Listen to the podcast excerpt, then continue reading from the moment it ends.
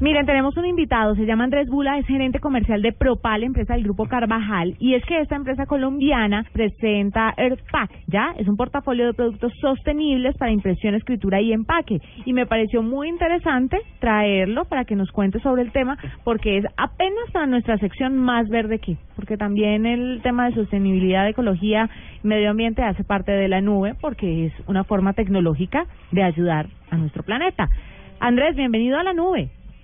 Hola Juanita, buenas noches, ¿cómo han estado? Muy bien, muy contentos de tenerlo aquí con nosotros. Cuéntenos un poquito sobre esta iniciativa y sobre este portafolio de productos sostenibles que, que van a, a, tener. Bueno, primero muchas gracias a Blue Radio por la oportunidad pues de, de a través de ustedes divulgar nuestro portafolio de productos.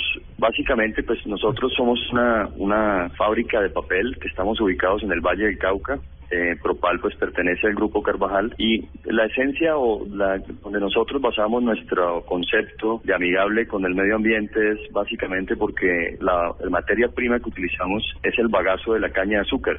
El bagazo es un desecho del proceso agroindustrial que hacen los ingenios para fabricar el azúcar, para fabricar el etanol. Nosotros, nosotros tomamos esos residuos, de ahí extraemos la fibra y así fabricamos nuestros papeles y cartulinas. La línea AirPack, que es una línea nueva y innovadora que estamos lanzando en este momento tiene un concepto específico y es que tiene cero químicos blanqueadores, cualquier proceso ajeno al agua y a la fibra. Entonces el papel nuestro es 100% natural, es 100% caña de azúcar y con eso tenemos una gama de productos que va desde papeles livianos eh, con los que se fabrican cuadernos, escrituras, se imprimen extractos, se imprimen libros eh, y vamos subiendo en calibres y gramajes hasta llegar a cartulinas con las que fabricamos empaques bolsas, todo tipo de productos para consumo masivo, todos los, los sectores económicos que requieren un empaque, ahí ya hacemos presencia. Andrés, el costo de producir eh, este tipo de papeles más allá de que sean verdes y tal, es menor o es mayor que la producción de papeles que no son responsables con el medio ambiente?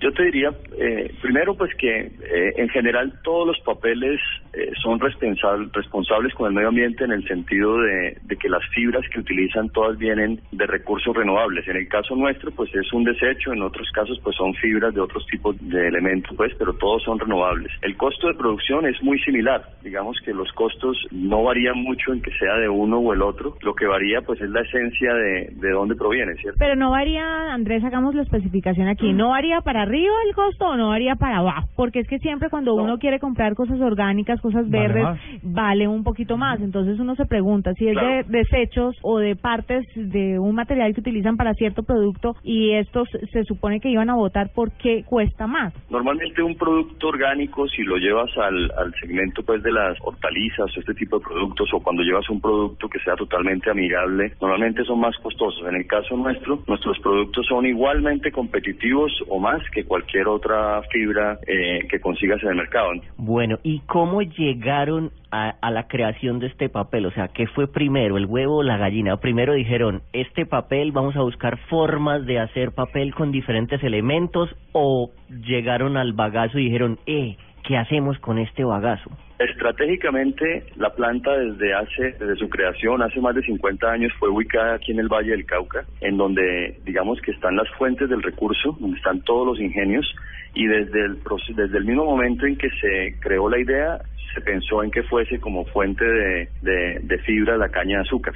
Con el tiempo hemos venido, digamos que, puliendo la forma de fabricar, siendo cada vez yéndonos hacia 100% fibra de caña. Anteriormente hacíamos mezclas con otras fibras. En este momento estamos al 100%. Creo que somos de los pocos molinos del mundo que fabricamos al 100% con caña de azúcar. A raíz pues de todo el movimiento mundial de, de cuidado con el medio ambiente y todo esto, nos hemos enfocado en tratar de que el producto sea lo más natural posible. Y de ahí nació la línea AirPack, en donde como les decía, no es blanqueado, no tiene ningún tipo de químicos y el tono del papel, cuando ustedes lo vean ahora en la feria o, si tienen en sus manos, van a darse cuenta que es el tono natural que da el bagazo de la caña de azúcar.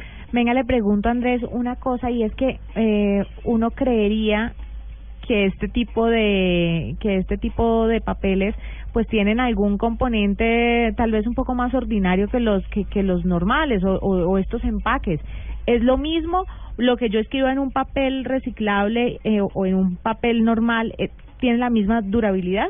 Es exactamente lo mismo, o sea, la, el, el resultado final es exactamente lo mismo. Lo único diferente es que la tonalidad del papel en el caso del Earth Pack es un tono natural. ¿sí? Es un tono muy cercano beige, es el tono natural del bagazo de la caña de azúcar, no es un tono blanco. Es un tema cultural, ¿cierto? En donde la gente piensa que entre más blanco mejor y no necesariamente es, es así porque finalmente un papel tan blanco se hace eh, difícil para leer. Cuando tú estás con una luz muy fuerte, pues eso te cansa los ojos o si lo haces a la luz del día. Eh, entonces eh, es un tema cultural que yo pienso que la gente va cambiando y va entendiendo. O sea, yo soy menos reacia a utilizar este tipo de cosas que usted, Murcia. Exactamente. Es, es más De bonito el mayores beige. Estamos más acostumbrados al blanco, sí. Sí, no, yo me acos- yo soy yo me acostumbro a todas las gamas de colores. A mí me parece bonito, sí, el beige es bonito. El, el beige es más bonito, menos en los dientes. Tiene toda la razón. Andrés, como este es un programa de tecnología, ¿qué componente tecnológico utilizan ustedes para procesar el bagazo y sacar esta línea verde, digámoslo así?